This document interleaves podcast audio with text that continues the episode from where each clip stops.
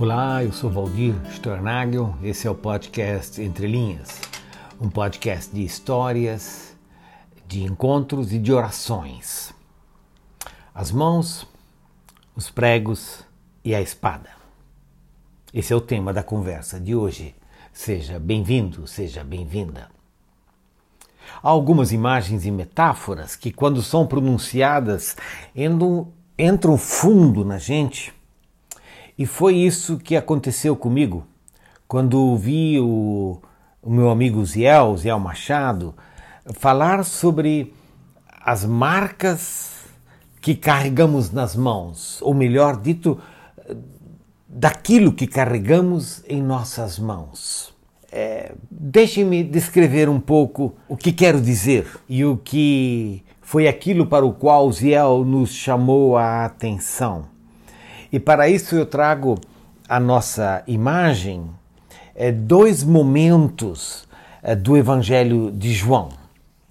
Num desses momentos, o cenário descrito é, tem a ver com a iminência da prisão de Jesus por parte dos principais sacerdotes e fariseus é, que vinham armados. Vinham armados e vinham prontos para prender a Jesus e de fato foi isso que fizeram.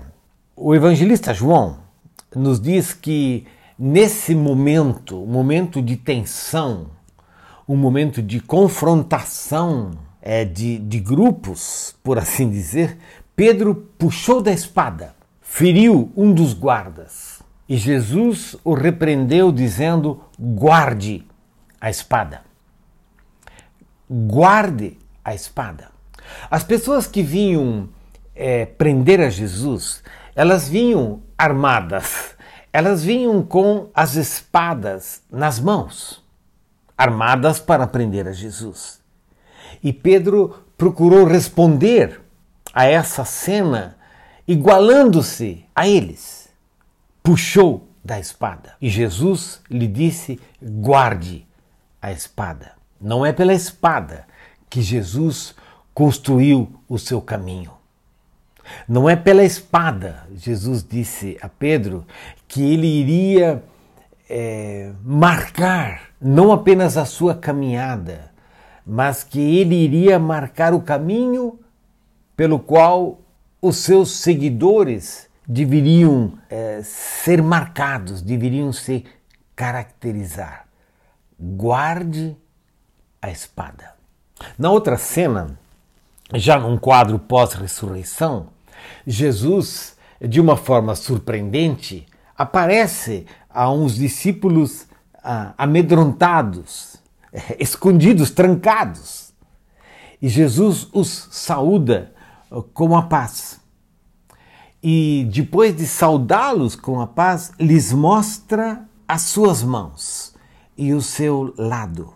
Esse lado que havia sido traspassado por uma espada, por ocasião da sua crucificação, quando ele já estava na cruz. E as mãos, as suas mãos marcadas pelos pregos que o fixaram na cruz.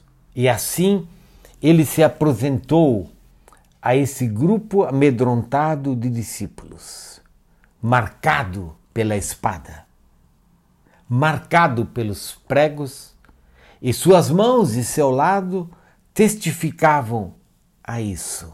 Duas imagens. Numa delas, a mão carrega a espada, como sinal de uma força aparente, como sinal de prontidão para uma luta armada, de igual para igual, espada com espada, e até como sinal de desespero. A espada pronta para a batalha. Batalhas que produzem mortos e feridos.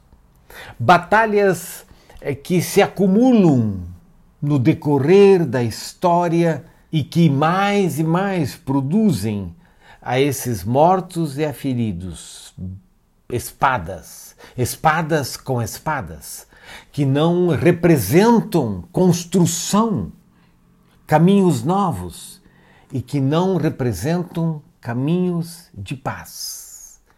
Guarde a espada, disse Jesus. Na outra cena, temos Jesus nos mostrando as mãos, que apontam para uma entrega e apontam para um sacrifício. Um sacrifício que dá a Jesus a autoridade de pronunciar para com os discípulos a saudação da paz. E foi isso que ele fez. Ele saudou os discípulos, dizendo: Paz seja com vocês. Duas imagens. E está muito claro qual delas foi a opção de Jesus. E como diz Paulo na sua carta aos Filipenses, fazendo uso de um famoso hino cristológico, Jesus se esvaziou a si mesmo, assumiu a forma de servo. Se esvaziou a si mesmo e, se, se, a, e assumiu a forma não daquele que agarra a espada e com a espada quer construir um caminho novo em meio aos feridos e aos mortos, mas como aquele que se entrega, se esvazia, como aquele que se deixa prender e como aquele que constrói um caminho novo, um caminho pelo qual somos chamados a andar. Está muito claro. Jesus tem eh, duas palavras para nós. A primeira delas é guarda a espada. Muitas vezes no decorrer da história, a igreja tem tido essa tentação de colocar a mão na espada, de construir a igreja, de querer defender a igreja, de construir, entre aspas, os, o reino de Deus a, na força da espada, com a espada na mão. E Jesus, sempre de novo, no decorrer da história, nos diz: guarde a espada. Guarda a espada, aliás. Guarda a espada e segue-me, porque é isso que Paulo também diz quando se refere a Jesus e se refere a nós na sua carta aos Filipenses: tenham entre vocês o mesmo modo de pensar de Cristo Jesus. Assumir a esse caminho, a esse caminho do esvaziamento, a esse caminho da entrega, a esse caminho é, do sacrifício, tem sido um desafio e até um conflito que tem acompanhado a vida da igreja no decorrer, no decorrer da história, sempre de novo. A tentação de querermos ser igreja com espada na mão. Instituição que guarda, por assim dizer, que luta pelos seus direitos. Instituição que quer construir o reino de Deus com a espada e a resposta de Jesus é sempre a mesma: guarda a espada. Aliás, cuidado com a espada, porque esse caminho é tentador, mas esse caminho é também transformador. E há no Evangelho de João uma cena eh, muito similar à primeira, quando Tomé, Tomé é aquele que diz: Olha, enquanto eu não pôr a mão nesse seu lado, enquanto eu não conseguir discernir, ver as marcas nas mãos desse Jesus que se esvazia e que assume a forma de servo para que seja glorificado como o Rei, como o Senhor da história. Enquanto eu não vir a essas mãos de Jesus, a esse seu lado, eu não vou, eu não vou acreditar, eu não vou conseguir acreditar. E então eh, Jesus aparece eh, de novo e aparece a Tomé. E Jesus diz a Tomé: Tomé, eu estou aqui. Olhe para mim, toque o meu lado, olhe as minhas mãos, toque as minhas mãos, porque sou eu. Pode pôr, perceba, discirna, não é Tomé, não é, não é com a espada.